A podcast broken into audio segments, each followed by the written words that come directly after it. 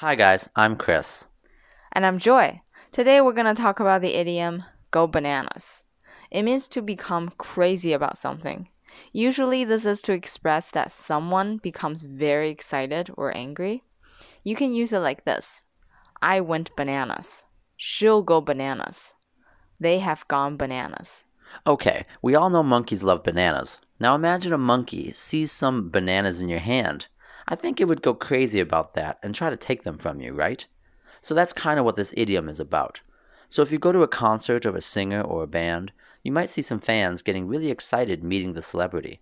You can say that they are going bananas. Well, you know, Chris, just the other day, I went to the shopping mall and found that H&M was on super sale. You know what happened? All the women went bananas buying tons of clothes. Sounds about right. So here's an example in a conversation.